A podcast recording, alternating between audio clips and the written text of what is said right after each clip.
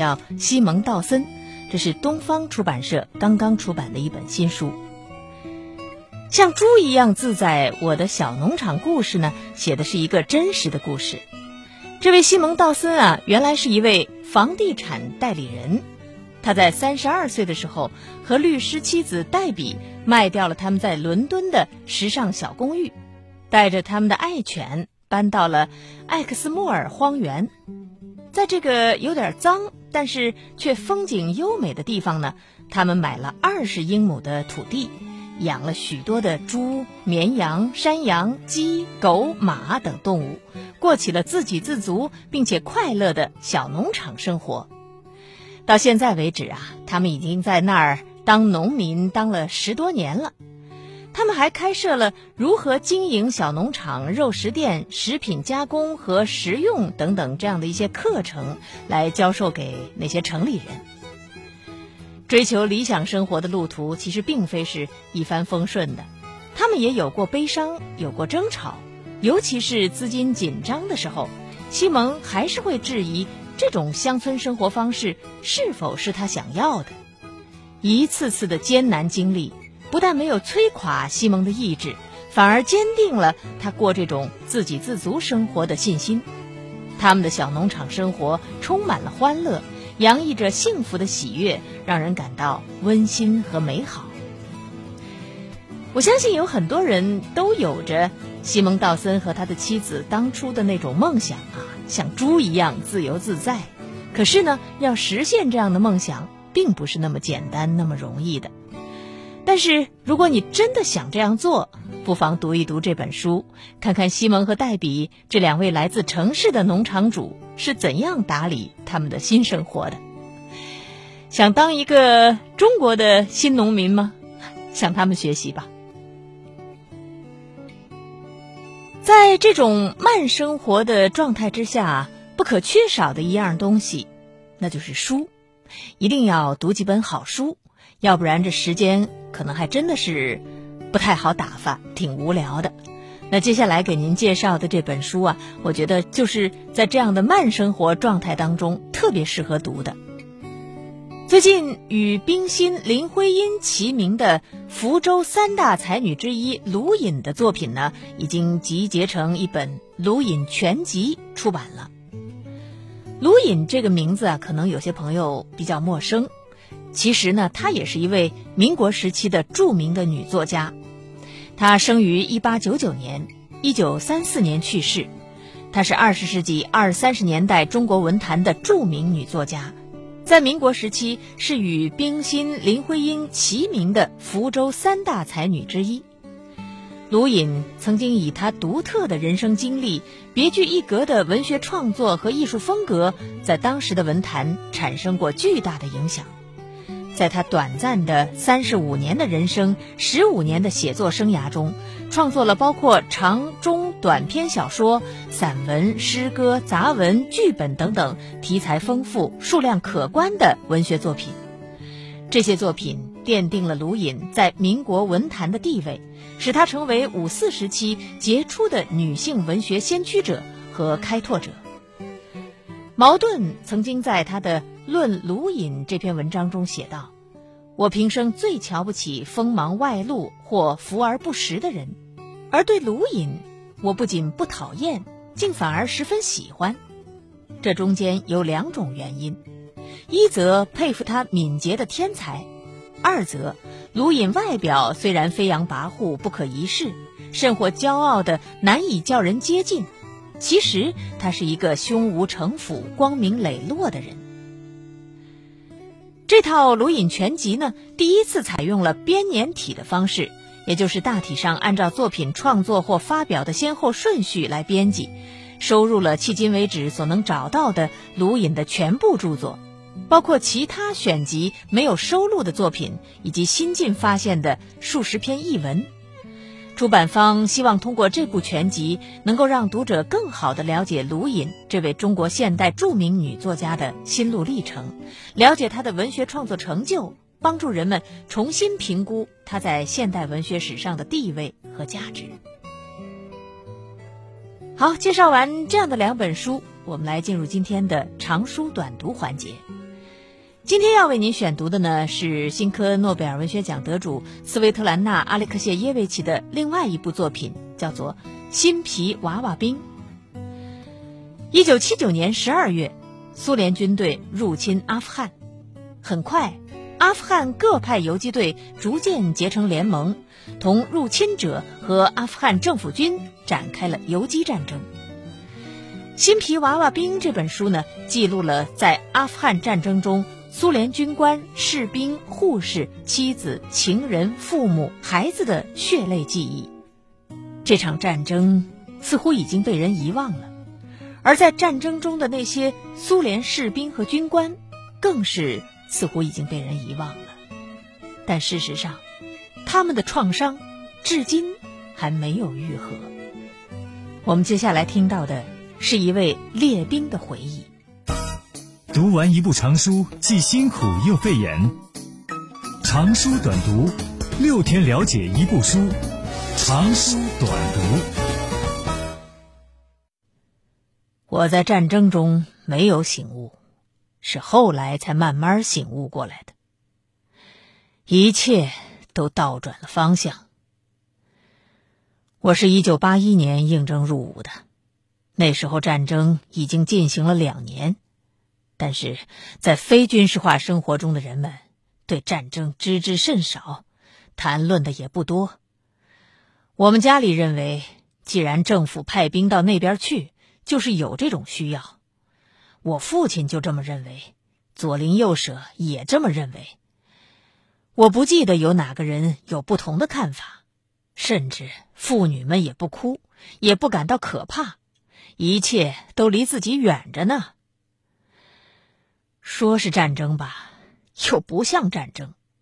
如果是战争，那它也是一种莫名其妙的战争，没有伤亡，没有俘虏。那时候还没有人见过新皮棺材，后来我们才得知，城里已经运来过棺材了，可是，在夜里就偷偷的下葬了。墓碑上写的是“王”，而不是“阵亡”。可是没有人打听过，我们这些十九岁的小伙子怎么会一个个突然死亡呢？是伏特卡喝多了，还是患了流感，或者是吃橙子撑死的？只有亲友的啼哭，其他人的生活和往常一样，因为这种事儿还没有轮到他们头上。报纸上写的是。我们的士兵们在阿富汗筑桥、种树、修友谊林荫路；我国的医务人员在为阿富汗的妇女儿童治病。哼，在维吉波斯克军训的时候，他们准备把我们派往阿富汗一事就已经不是秘密了。有一个人坦白的说，他担心我们在那边都会被打死。我一开始瞧不起他，启程之前。又有一个人拒绝去，先是撒谎说他丢了共青团团员证，可是团员证找到了，他又编了一个瞎话，说他的情人要分娩了。我当时认为他精神不正常。我们是去搞革命的，他们就是这么告诉我们的，我们就相信了。我们想象着以后的日子会充满了浪漫主义色彩。子弹射进人体的时候，你可以听得见，就像是轻轻的积水声。这声音你忘不掉，也不会和任何别的声音混淆。有一个我认识的小伙子，脸朝下倒在地上了，倒在气味呛鼻、灰烬一般的尘土里。我把他的身子翻过来，让他后背贴着地。他的牙齿还咬着香烟呢，刚刚递给他的香烟，那香烟还点着着呢。有生以来第一次，我感到自己仿佛在梦中活动，奔跑、拖拽、开枪射击，可是什么也记不住。战斗之后，什么也讲不清楚，一切都像是隔着一层玻璃。像是一场噩梦。你被吓醒了，可什么事儿也想不起来。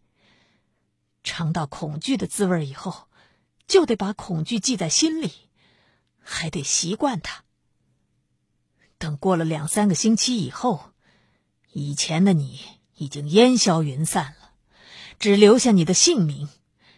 你已经不是你了，你成了另外一个人。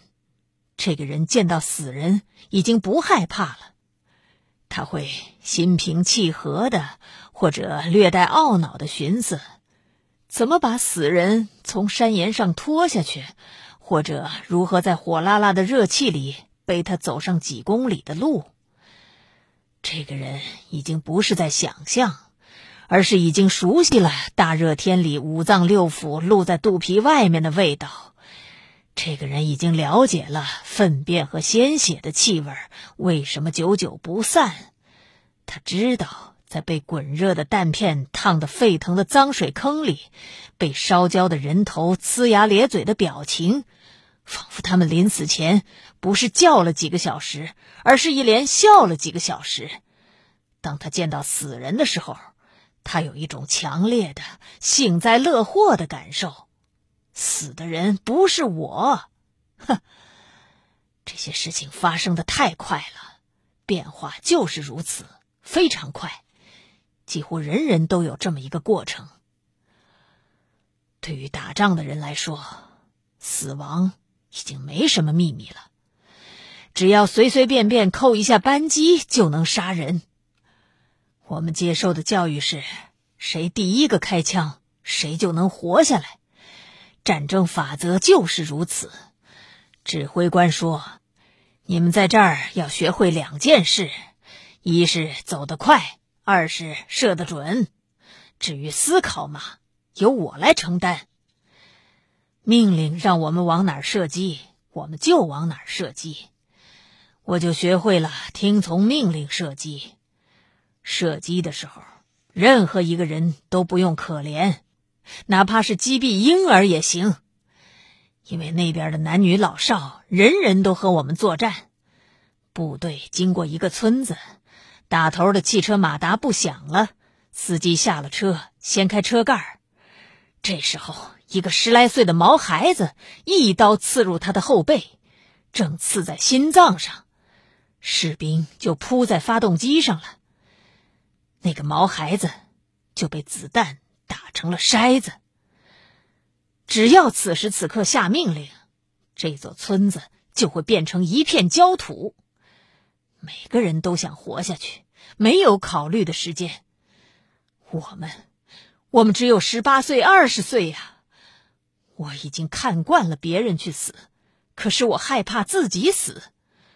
我亲眼看见一个人在一秒钟之内变得无影无踪，仿佛他根本就没有存在过。然后呢，就用一口棺材装上一套军礼服运回国去。棺材里边还得装些外国的土，让它有一定的重量。想活下去。从来也没有像在那边那样那么想活下去。打完一仗回来的时候就笑，哼！我从来没有像在那边那样大笑过。老掉牙的笑话，我们当做一流的新作品来听。有人讲一百次，我们就能笑上一百次。比如说这个，有个都在躺着看字典，他是神枪手。他看见一个人肩上扛着三颗小星星，啊，是上尉，价值五万阿富汗币。砰，一颗大星星，是少校，价值二十万阿富汗币。砰，两颗小星星，是准尉。砰，到了夜里，首领开始按照人头付款。哦，你打死了一个上尉，发给阿富汗币。哦，打死了一个少校，发给阿富汗币。打死了什么准尉？你把咱们的财神爷给打死了，那谁给咱们发炼乳、发被褥呢？把他吊死！关于钱的问题谈的很多，谈的比死还多。我是什么东西也没有带回来，只带回来从我身上取出的弹片，仅此而已。有人在打仗的时候窜进村子，拿走了瓷器、宝石、各种装饰品、地毯。有人花钱买，有人用东西换。一梭子子弹可以换一套化妆品，送给心爱的姑娘用的眉笔、香粉、眼影膏。哦，出售的子弹嘛，那用水煮过的，打不死人。子弹出膛的时候，不是射出去，而是吐出去的。一般都是弄一个铁桶或者一个脸盆，把子弹扔进去，用水煮上两个小时，煮好了，晚上就拿着这些子弹去做买卖。指挥员和战士，英雄和胆小鬼，都做这种生意。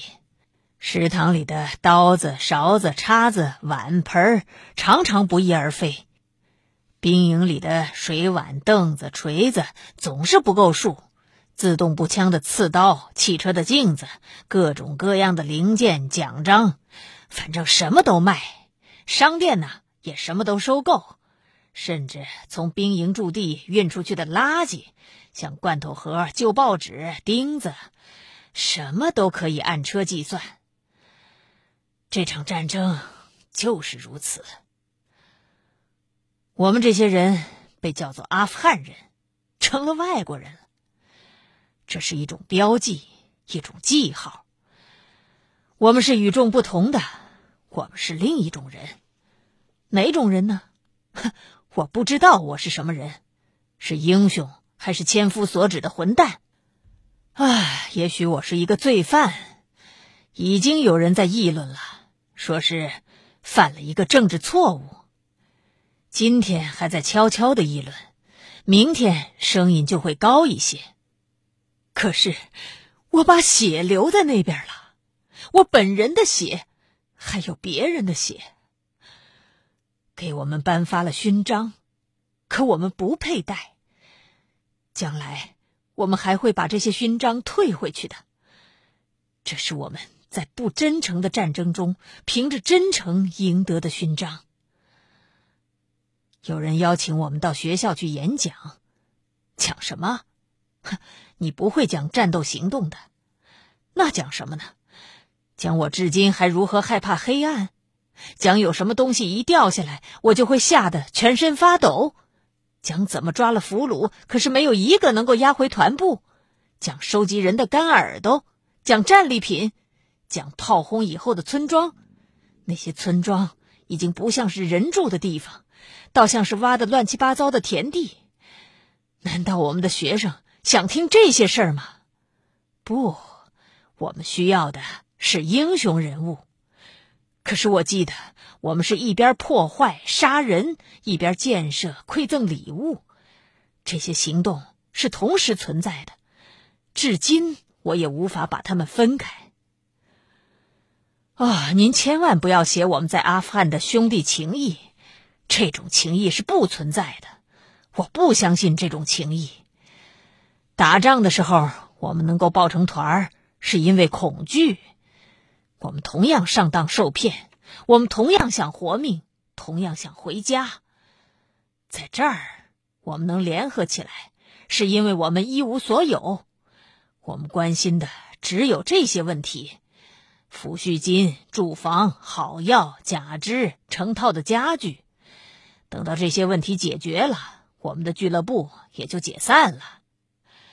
等到我绞尽脑汁、千方百计的。把住房、家具、冰箱、洗衣机、日本电视机弄到手，这大功也就算是告成了。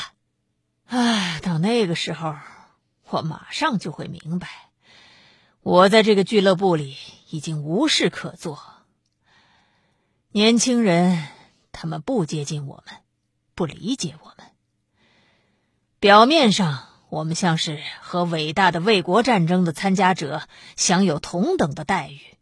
可是，他们是保卫了祖国，而我们呢？哼我们像是扮演了德国鬼子的角色。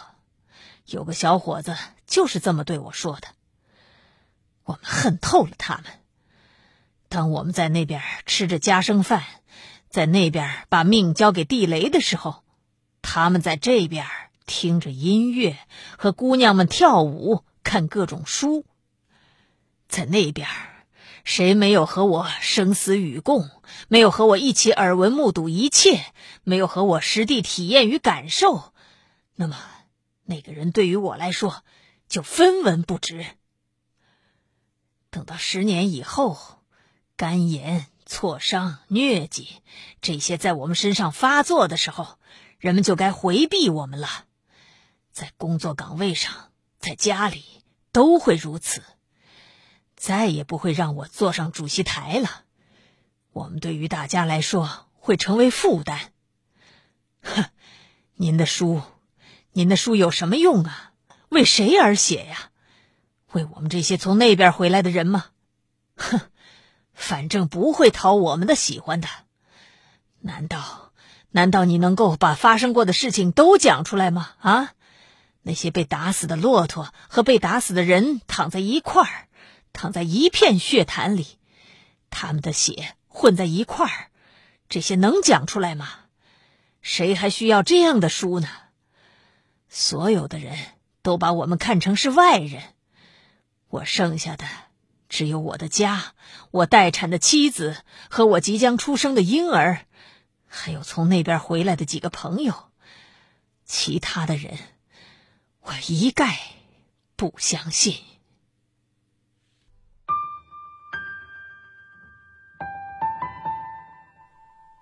从铺天盖地的新书当中挑选值得一读的好书，用一周的时间节选新书精华，每天读给你听，免去挑书的烦恼，放松疲惫的眼睛。每晚九点，聂梅与你准时相约新书快读。